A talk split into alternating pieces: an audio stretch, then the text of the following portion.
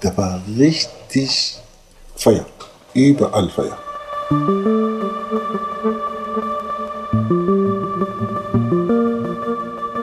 Mölln, Solingen, Hoyerswerda, Rostock-Lichtenhagen. Anfang der 90er. Das sagt euch bestimmt was. Das sind deutsche Städte, in denen Rechtsextreme Anschläge auf Unterkünfte von Geflüchteten verüben und Migrantinnen angreifen. Mölln, Solingen, Hoyerswerda, Rostock-Lichtenhagen. Saarlouis. Die letzte Stadt habt ihr in dem Zusammenhang wahrscheinlich noch nicht gehört. Saarlouis ist eine Stadt im Saarland. Und auch dort gibt es Anfang der 90er Brandanschläge auf Geflüchtetenunterkünfte. Sogar mehrere. Gegen 4 Uhr morgens klopft mal bei mir jemand richtig fest. Fest. Ja? Und schnell.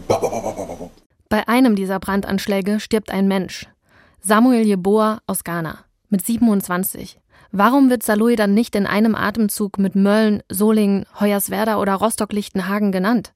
Es gibt kaum ein Bundesland, in dem Polizei, Justiz und Verfassungsschutz sich so systematisch geweigert haben, ihre eigenen rechtsterroristischen Strukturen auszuermitteln wie im Saarland. Die Polizei verhört damals mehrere Männer aus der Saarlouier Neonazi-Szene.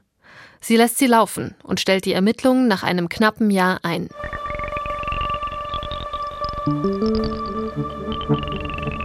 Erst jetzt, über 30 Jahre später, ermittelt der Generalbundesanwalt und klagt an. Einen der Männer aus der Neonazi-Szene, die die Polizei damals laufen gelassen hat. Schon zu Beginn der erneuten Ermittlungen, wenn ich das so sagen darf, gab es Hinweise darauf, dass global gesagt die Polizeiarbeit vor 30 Jahren nicht optimal war. In diesem Podcast geht es um Überlebende dieses Brandanschlags, die endlich Gerechtigkeit fordern. Es geht um Polizeiversagen und es geht um eine Stadt, die sich bis heute weigert, den Mord an Samuel Jeboa als rassistischen Mord zu bezeichnen. Für mich ist eine Tat klar, wenn sie bewiesen ist. Und solange sie nicht bewiesen ist, ist es Spekulation. Aber wenn sie dann bewiesen ist, das ist Fakt. Und das ist auch hier in dem Fall so für mich. Gemeinsam mit meinen Kollegen Jochen Marmit und Thomas Gerber gehen wir auf Spurensuche. Warum mussten 30 Jahre vergehen, bis dieser Mord als rassistisch motivierte Tat verhandelt wird? Welche Verantwortung tragen Polizei, Justiz, Politik und Verfassungsschutz? In den ersten drei Folgen nehmen wir euch mit ins Saarlouis der 90er Jahre. Wer war Samuel Jeboa? Was ist damals passiert und warum hat die Polizei die Akte so schnell geschlossen? Ab Folge 4 dreht sich alles um den Mordprozess, der jetzt am Oberlandesgericht Koblenz losgegangen ist. Wir beobachten die aktuellen Entwicklungen für euch und klären, was können die Opfer und die Angehörigen von Samuel Jeboa über 30 Jahre nach dem Brandanschlag von diesem Prozess erwarten? Und wie wahrscheinlich ist eine Verurteilung? Mein Name ist Lisa Krauser. Ich bin Journalistin und ihr hört Der Fall Jeboa. Rassismus vor Gericht. Das ist Folge 1. Irgendwann töten die mich. Bevor es losgeht, eine Triggerwarnung. In diesem Podcast geht es um rassistisch motivierte Gewalt und einen Mord. Die folgenden Schilderungen können retraumatisierend sein. Im August 2020, da macht die folgende Meldung bundesweit Schlagzeilen. Die Ermittlungen zum Tod von Samuel Jeboa in Saarlouis werden neu aufgerollt. Der 27-Jährige war 1991 bei einem Brandanschlag auf ein Asylbewerberheim ums Leben gekommen. Inzwischen soll es neue Erkenntnisse geben. Der Mord an Samuel Jeboa wird neu aufgerollt. Am 5. August 2020 ist das die Meldung im Saarland. Wer hier lebt, der kennt den Namen Samuel Jeboa. Auch Menschen, die, so wie ich, gerade erst geboren sind, als Samuel Jeboa ums Leben kommt. Man kennt den Namen, weil der Fall Jeboa einer der bekanntesten Cold Cases hier ist und weil seit dem Tod von Samuel Jeboa immer wieder Menschen an ihn erinnern und fordern, dass die Tat als rassistisch motiviert anerkannt wird. Mein Kollege Thomas ist seit 35 Jahren Journalist und als Samuel Jeboa beim Brandanschlag 1991 getötet wird, ist er auch schon Reporter beim Saarländischen Rundfunk. Da war ich bass erstaunt, habe gedacht, Mann, oh Mann, nach 30 Jahren, über Jahrzehnte war da ja nichts mehr zu hören gewesen.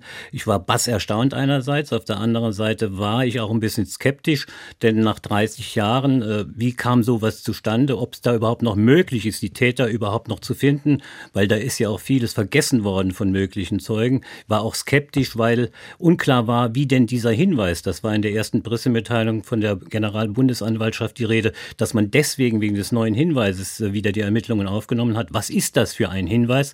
Auf der anderen Seite Seite war ich aber auch optimistisch, denn endlich kam mal jemand von außen, der Generalbundesanwalt, endlich Schluss mit dem Schmoren im eigenen polizeilichen saarländischen Ermittlungssaft. Jochen ist auch ein Kollege von uns und als die Meldung zu den neuen Ermittlungen kommt, versucht er schon seit ein paar Jahren mehr über Samuel Jeboa zu erfahren. Jochen versucht rauszukriegen, wer der Mensch hinter dem Fall war. Also meine erste Reaktion war also doch. Ich hatte ja knapp zwei Jahre vorher begonnen, Menschen zu suchen, Kontakt äh, zu einigen Ghanaren in Saarbrücken bekommen, die vielleicht äh, etwas über diesen Samuel Jeboa erzählen können. Also wer war er, was macht seine Familie, was machen seine Freunde, wo ist er hergekommen. Ähm, ich habe mich nicht so sehr für den Fall interessiert, vielmehr für den Menschen dahinter. Und dann hat mich ein Mann gefragt, warum willst du das eigentlich alles wissen? Und ich habe dann gesagt, naja, ich suche eben den Menschen hinter diesem Fall und der Fall wird ja vielleicht doch noch irgendwann mal gelöst. Und da hat er gesagt, äh, das glaube ich nicht, ähm, aber wer weiß. Ja, und jetzt könnte der Fall also tatsächlich gelöst werden. Nicht, weil die Behörden drangeblieben sind, im Gegenteil. Der Fall könnte gelöst werden, weil der mutmaßliche Mörder von Samuel Jeboa Jahre später geplaudert hat.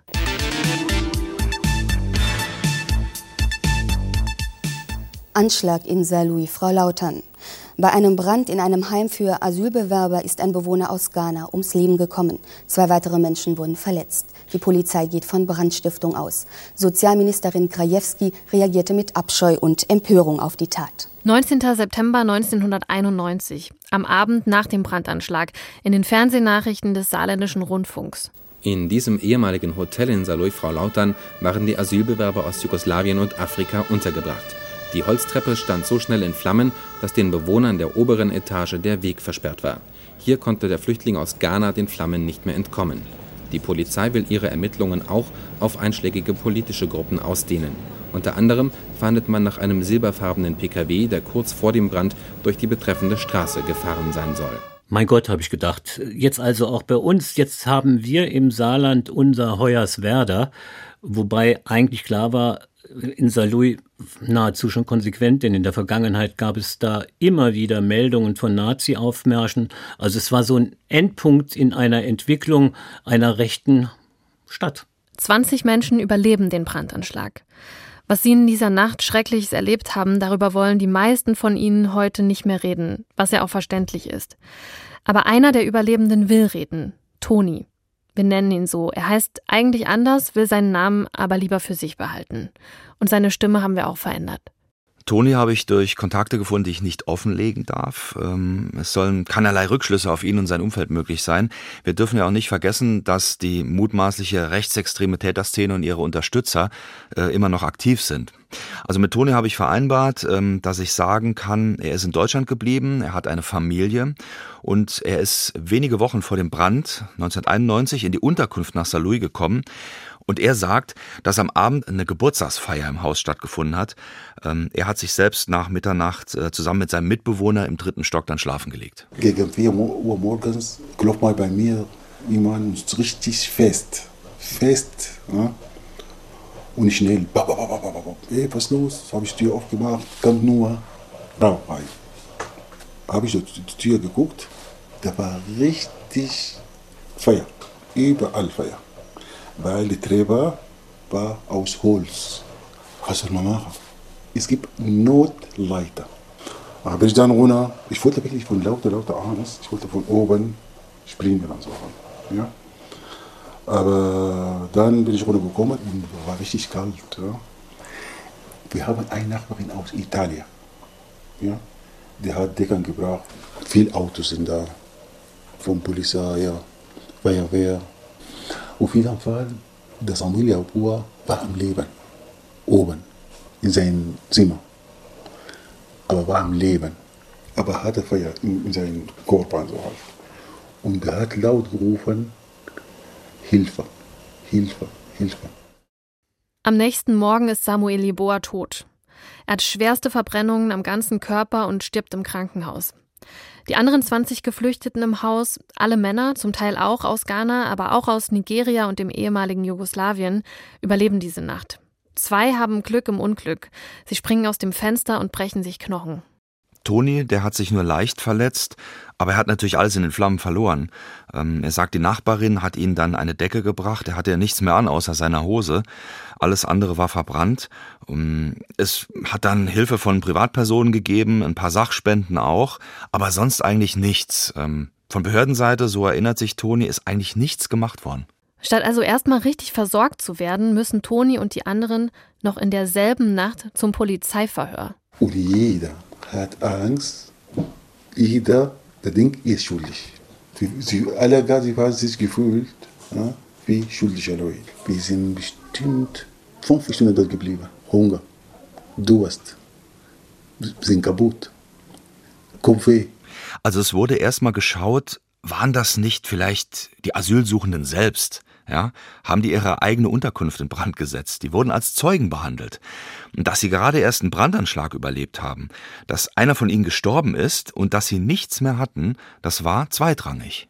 Die Polizei durchleuchtet auch das Umfeld von Samuel Jeboa und den anderen Bewohnern, die in der Asylunterkunft untergebracht waren. Getreu dem Motto, bei so einer Tat, da müssen doch Drogen eine Rolle gespielt haben. Ja, war es eine Tat im Milieu, eine Abrechnung, organisierte Kriminalität. Seelsorge, psychologische Betreuung, behördliche Beratung, weitgehend Fehlanzeige. Ja, für die Betroffenen ist es direkt weitergegangen, kann man sagen. Ähm, eine Asylunterkunft für sie wurde in der Innenstadt gefunden, Gutenbergstraße, aber hier gingen die Angriffe von rechts einfach weiter. Dokumentiert ist auf jeden Fall, dass schon vier Wochen später die Saluja Neonazis wieder vor der Tür stehen, die Bewohnerinnen und Bewohner vertreiben sie dann aktiv, also sie selbst müssen sich darum kümmern.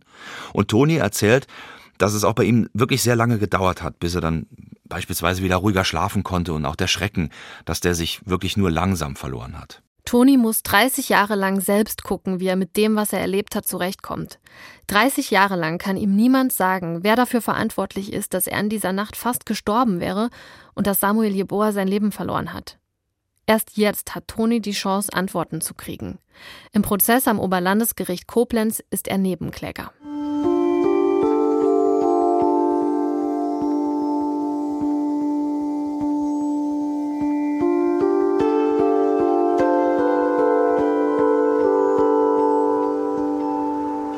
Ja, ja, den kannte ich. Der ist bei uns in der Kirchengemeinde verkehrt. Ne? Der war freundlich, der hat sich mit jedem unterhalten. Die sind nur täglich hier vorbei, wenn sie in die Stadt gemusst haben. Nicht nur Toni erinnert sich an Samuel Jeboa, auch Leute aus der Nachbarschaft des Asylbewerberheims haben sein Gesicht noch vor Augen, wie der Mann, den ihr gerade gehört habt. Und auch andere Überlebende aus der Unterkunft. Nur viele wollen nicht mehr über ihn reden und einfach nichts mehr von damals hören. Aber Toni erzählt. Er erinnert sich nämlich noch gut an Samuel Jeboa und sogar an den Tag, als er ihn zum ersten Mal sieht. An dem Tag, wir haben gewartet, Hausmeister, da kommt ein kräftiger Mann, sehr richtig kräftig, also halt, sieht wie äh, Mohammed Al-Klay, ja? aber so klein, also halt. Wenn jemand ihn sieht, der kriegt Angst. Ja? Weil richtig muskulös und hat sich so vorgestellt und hat gesagt, mein Name ist Samuel und äh, ich bin der Hausmeister in diesem Haus. Und egal, wo Hilfe brauchen, also ich bin für euch da. So hat uns begleitet, also jeder in sein Zimmer. Tony vergleicht ihn also mit äh, Muhammad Ali, Cassius Clay, wie er sagt. Und tatsächlich, Samuel Jeboa ist wirklich wohl ein bulliger Typ in jenen Tagen. Er boxt in einem Sportclub im benachbarten Völkling und ist vor allen Dingen aber natürlich auch viel in Saarlouis unterwegs. Und er ist der Hausmeister im Asylbewerberheim, Weißes Rössel, ehemaliges Hotel und ähm, hat für Toni wohl auch immer ein offenes Ohr. Auf jeden Fall, der Mann ist ein sehr, sehr, sehr netter Mann und ist oft da kommt und fragt, ob ihr Hilfe brauchen, ob alles klar. Und er in dieser Zeit, der kann ein bisschen Deutsch. Der kann von uns übersetzen und wirklich sehr, sehr hilfreich.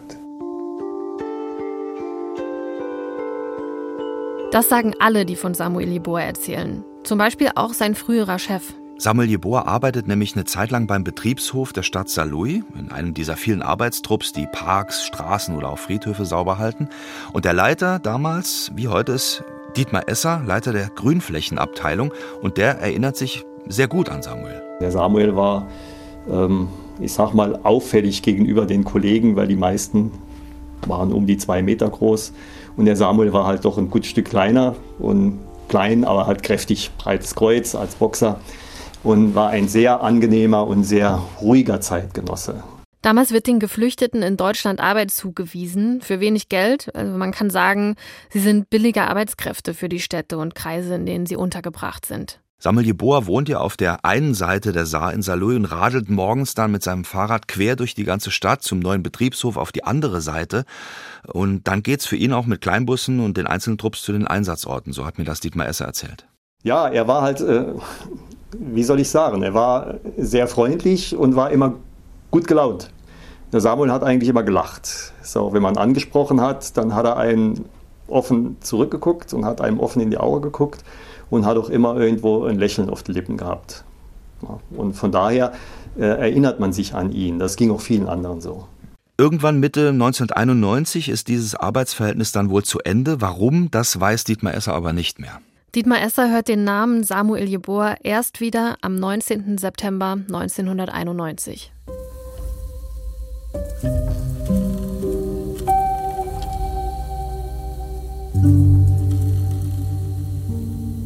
man hat es halt dann äh, gehört, als man wieder zur Arbeit gekommen ist oder halt in den Medien. Ja.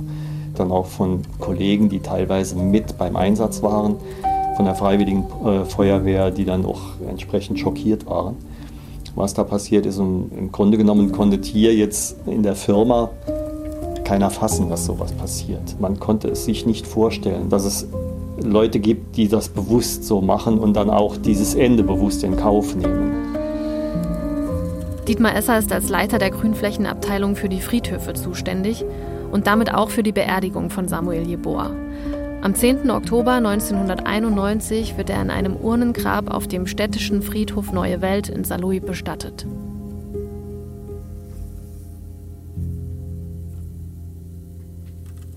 Als Samuel Jeboa in der Nacht zum letzten Donnerstag mit einem Freund über den Saarlouier Marktplatz ging, fiel den beiden Männern auf, dass sich knapp zwei Dutzend Skinheads am Brunnen zusammengerottet hatten.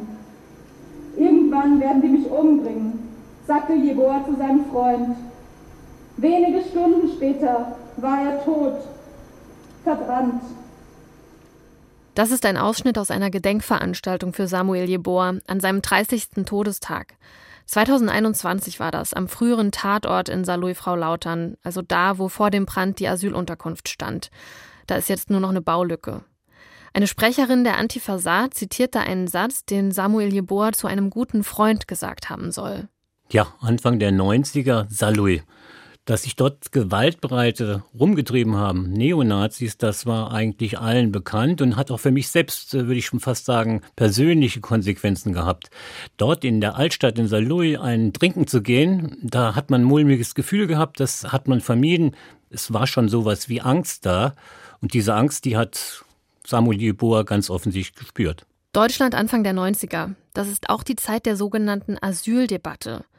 Die Regierungskoalition, damals aus CDU, CSU und FDP unter Helmut Kohl, will eine Grundgesetzänderung, um das Recht auf Asyl in Deutschland massiv zu verschärfen. Dafür brauchen sie eine Zweidrittelmehrheit. Und die kriegen sie zusammen mit der SPD. Die ist damals in der Opposition. Das Unwort des Jahres 1991 ist übrigens ausländerfrei. 1993 Überfremdung. Ich bin damals gerade volljährig und erinnere mich, dass diese Jahre politisch aufgeheizt waren, polarisierend und auch in den Folgejahren der Wende eigentlich sehr unruhig und auch offen fremdenfeindlich. Ähm, in Deutschland gibt es eigentlich überall und natürlich auch im Saarland viele Neonazis, viele Skinheads meist, ähm, die aus ihrer Gesinnung auch überhaupt keinen Hehl machen. An der Stelle wollen wir euch Roland Röder vorstellen. Er ist Politikwissenschaftler und Geschäftsführer der Aktion Dritte Welt Saar. Das ist eine parteiunabhängige Organisation, die sich gegen Rassismus und gegen Diskriminierung stark macht. Und Roland Röder erinnert sich noch sehr genau an diese Zeit damals.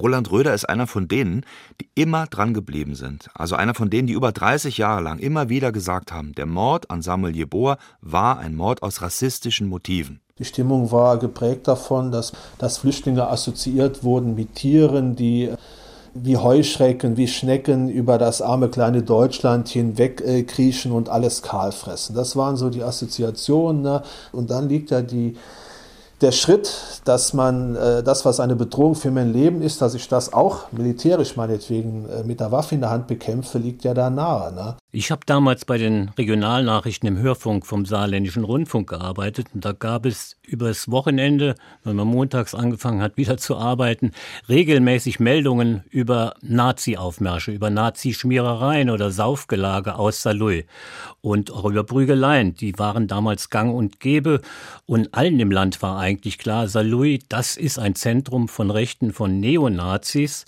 und dort treten die auch geballt auf. Aber bei Rückfragen, etwa bei der Polizei ist dann immer wieder aufgefallen, dass so eine gewisse Zurückhaltung der Polizei da war, eine Grundhaltung. Erst wenn dann Nazi-Schmierereien tatsächlich da waren bei solchen Aufmärschen, wenn der Hitlergruß gezeigt wurde, dann war es für die Polizei schon damals rechte Gewalt. Nur dann. In den Augen von Roland Röder ein Totalversagen der staatlichen Stellen. Die Politik hat ja grob gesagt gar nicht reagiert. Polizei auch nur sehr mäßig. Es gab ein Leugnen, es wurde ähm, bagatellisiert, es wurde als Einzelfall dargestellt. Äh, man hat verweigert, man hat sich der banalen oder anhand der Fakten bekannten und möglichen Erkenntnis verweigert, dass es organisierte rechte Strukturen gibt. Man hat das Ganze pädagogisiert, auf Einzelfälle, auf Jugendliche geschoben, die man mal zur Ordnung rufen muss. Dass es in Saarlouis tatsächlich eine Pogromstimmung gegeben hat, das war aus dem Rathaus nie zu hören. Da war die große Verharmlosung, die Bagatellisierung, wie Roland Röder gesagt hat, gerade eben tatsächlich zugange gewesen. Das seien jugendliche Wirrköpfe, die müssen sich nur mal die Hörner abstoßen und danach sei es ruhig, dann sei es gut. Und genau in diese Zeit fällt der Brandanschlag, bei dem Samuel Jeboa ums Leben kommt. In der Nacht auf den 19. September 1991. Wir sind damals als Reporter auch vor Ort gefahren, haben dann Anwohner gefragt. Da war auch die Rede von dem silberfarbenen BMW mit den quietschenden Reifen.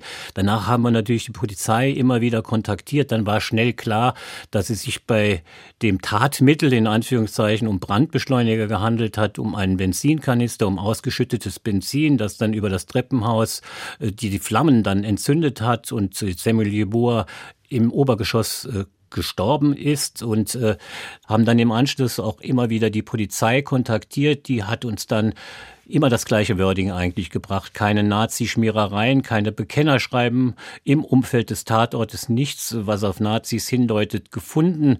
Und wir ermitteln in alle Richtungen. Und wir als Berichterstatter haben das vielleicht tatsächlich für bare Münze genommen. Da müssen wir auch ein bisschen selbstkritisch sein. Vielleicht haben wir da nicht genug hinterfragt. Samuel Jeboa kommt wahrscheinlich 1989, 1990 aus Ghana ins Saarland. Ganz genau ist das nicht mehr nachvollziehbar. In Ghana sehen viele junge Leute damals keine Perspektive für sich. Es gibt viel Gewalt und Korruption dort. Viele flüchten dann nach Europa und auch nach Deutschland. Die meisten kriegen kein dauerhaftes Asyl, auch Samuel Jeboa nicht. Im Saarland und auch in Saarlouis landet er wohl mehr oder weniger zufällig. Viel mehr wissen wir nicht über sein Leben. Aber Jochen hat einen anderen Mann aus Ghana getroffen, der Samuel Jeboa tatsächlich gekannt hat. Mensa Bekor. Mensa Bekor lebt in Saarbrücken.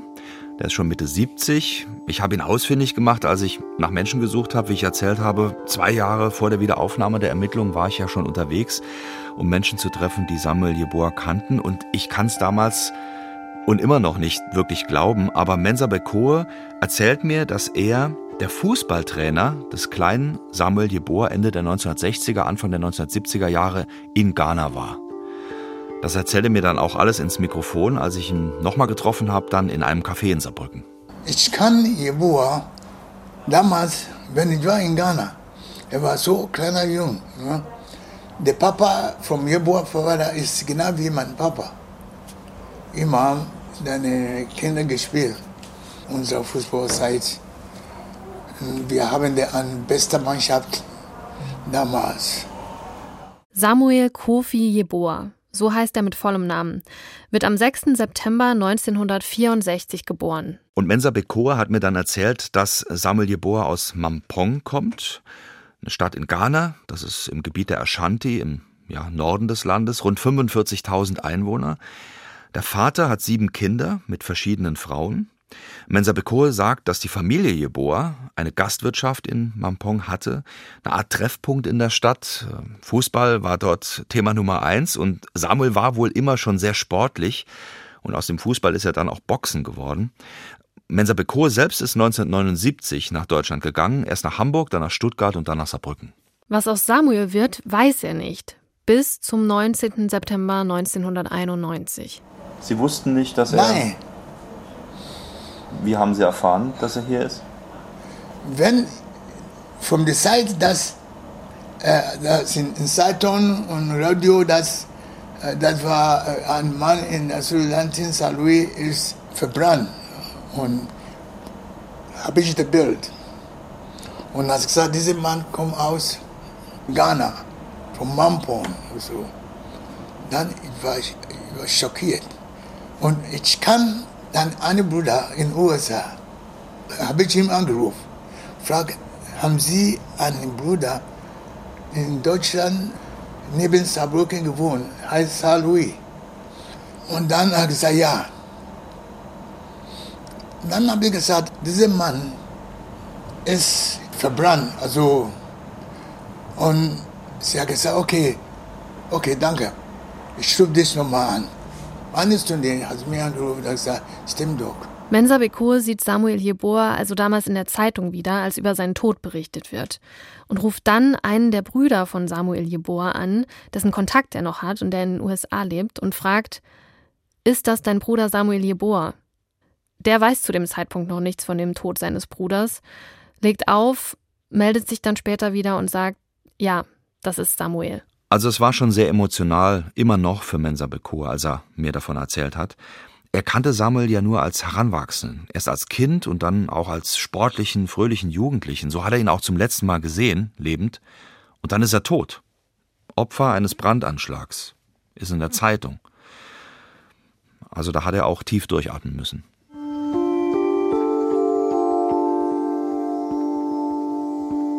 Mensa Bekur lässt der Tod von Samuel Jeboa nicht los. Er sucht noch mehr Kontakt zu seiner Familie und er versucht auch die Freunde von Samuel in Saarlouis kennenzulernen. Er hat sich also nach Saarlouis aufgemacht, um das deutsche Umfeld von Samuel kennenzulernen, soweit das eben geht. Und weil Mensa Bekoe ja auch die Familie in Ghana nach wie vor kennt, wird er dann für einige Jahre so eine Art Verbindungsfigur.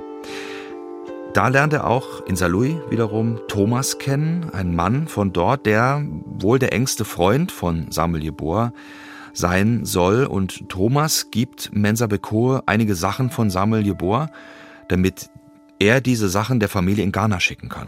Wenn jemand gestorben ist, zum Beispiel er ist im Ausland, dann muss man etwas bringen, zeigen, dass stimmt unser Sohn oder so ist gestorben. Also alles liegt bei Thomas. Und Thomas hat mir gesagt, alle, äh, das ist der Koffer von Jebua und, und Thomas hat mir das gezeigt. Dann, okay, dann habe ich gesagt, okay. Dann habe ich diese dann Koffer und was äh, ist immer noch da äh, geschickt zu der Familie in Ghana. Drei Jahre nach der Beerdigung reist Mensa Bekoe dann nach Mampong, in seine Heimatstadt in Ghana, und trifft dort die Familie von Samuel Jeboa. Also wenn ich bin in Ghana, ich war diese Familie, die Freundschaft ist immer noch da mit dieser Familie. Jetzt die Familie nicht mehr. Die Eltern von Samuel Jeboa sind mittlerweile gestorben. Seine Geschwister wollen auch nicht mehr über den Mord an ihrem Bruder sprechen. 30 Jahre nach dem Tod wollen sie nicht wieder alte Wunden aufreißen. Und auch der frühere beste Freund von Samuel Jeboa, dieser Thomas aus Saarlouis, schweigt. Also er selber sagt nichts und seine Familie blockt eigentlich jegliches Gespräch über das Thema ab. Äh, auch auf mehrfache Nachfrage heißt es, äh, wir wollen nicht vereinnahmt werden, weder von der einen Seite, das sind die linken Protestler, die seit über 30 Jahren äh, fordern, dass aufgeklärt wird, noch von der anderen Seite, das ist die Stadt und die hat wiederum einen ganz eigenen und auch sehr problematischen Umgang mit dem Mord an Samuel Jeboa. Viele wollen nichts sagen und andere dürfen nichts sagen. Und das hängt auch mit dem Prozess zusammen, der jetzt über 30 Jahre nach dem Tod von Samuel Jeboa in Koblenz losgegangen ist. Ja, die Ermittler von damals, das sind ja jetzt die Zeugen im Prozess von Koblenz und die haben dann zunächst mal einen Maulkorb. Dass sie mit uns reden, das haben sie auch nicht getan. Das wäre für mich ein Wunder gewesen. In Koblenz aber im Prozess müssen sie jetzt aussagen als Zeugen. Insgesamt muss man sagen, jetzt mehr als 30 Jahre danach, nach einer Tat, deren Umstände und Ursachen tatsächlich aufzuklären, das ist immer schwierig. Ne? Die Erinnerung von potenziellen Zeugen ist verblasst. Ja, und bei solchen Aussagen, da mischt sich ja immer das, was man tatsächlich erlebt hat, mit dem, was man später gehört hat. Und das auseinander zu dividieren, das ist auch das Problem, vor dem der Prozess in Koblenz und die gerichtliche Wahrheitsfindung am Ende wohl stehen wird. Die Polizei schließt die Akte zum Mord an Samuel Jeboa im Spätsommer 1992, ein knappes Jahr nach seinem Tod.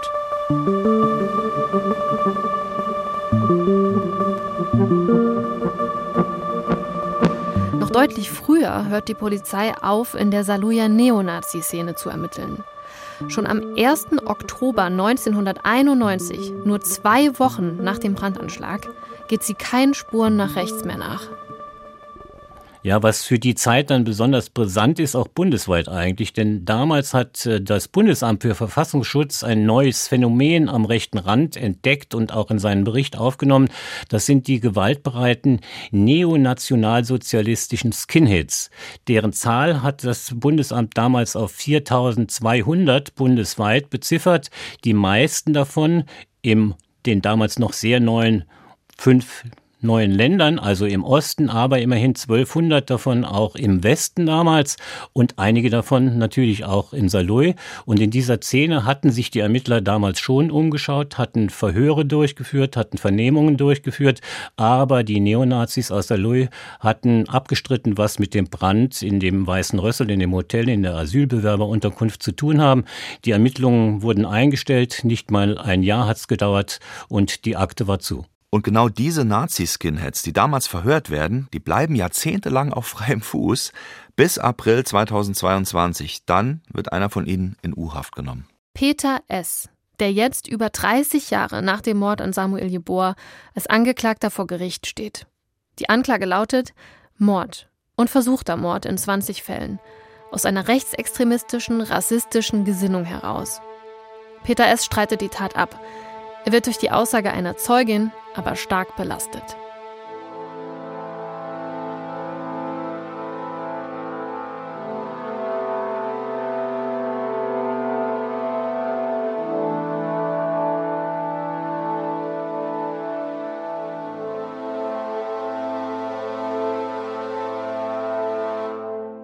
Wie kann es sein, dass die Polizei die stadtbekannten Saluja Neonazi-Skins 1991 so schnell laufen lässt? Was sagt die Polizei damals und was sagt sie heute, 30 Jahre später dazu?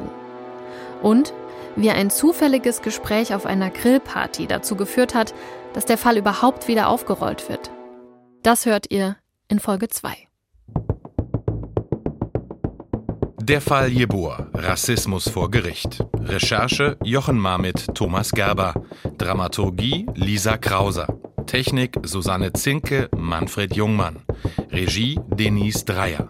Sounddesign Sokrates Evangelidis, Jan Kröger. Beratung Christian Chang Langhorst. Redaktion Karin Meyer. Eine Produktion des Saarländischen Rundfunks.